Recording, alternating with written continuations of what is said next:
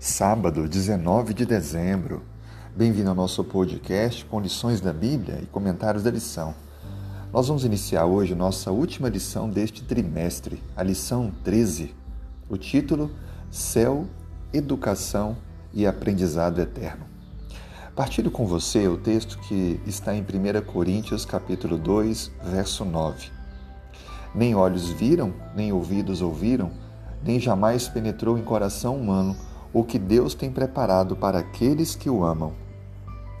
Que texto fantástico esse, não é? Ele mostra que há coisas bem especiais reservadas para nós na eternidade. Você sabe o que acontecerá na eternidade?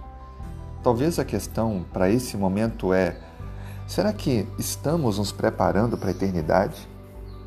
Muitas pessoas vivem correndo de um lado para o outro, tentando conquistar coisas, mas nem todos param para refletir: será que minhas atitudes estão condizendo com alguém que entende que existe uma vida eterna e que eu preciso tomar a decisão ao lado daquele que oferece essa vida eterna? O que fica claro para nós é que o momento presente é a educação que deve nos levar à eternidade. Hoje é o dia de nos prepararmos para a eternidade.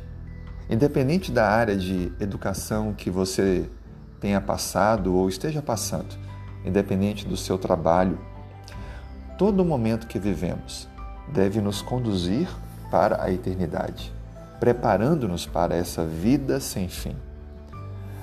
Não importa ganhar todo o conhecimento do mundo e perder este que é mais importante que todos, porque esse vai permanecer.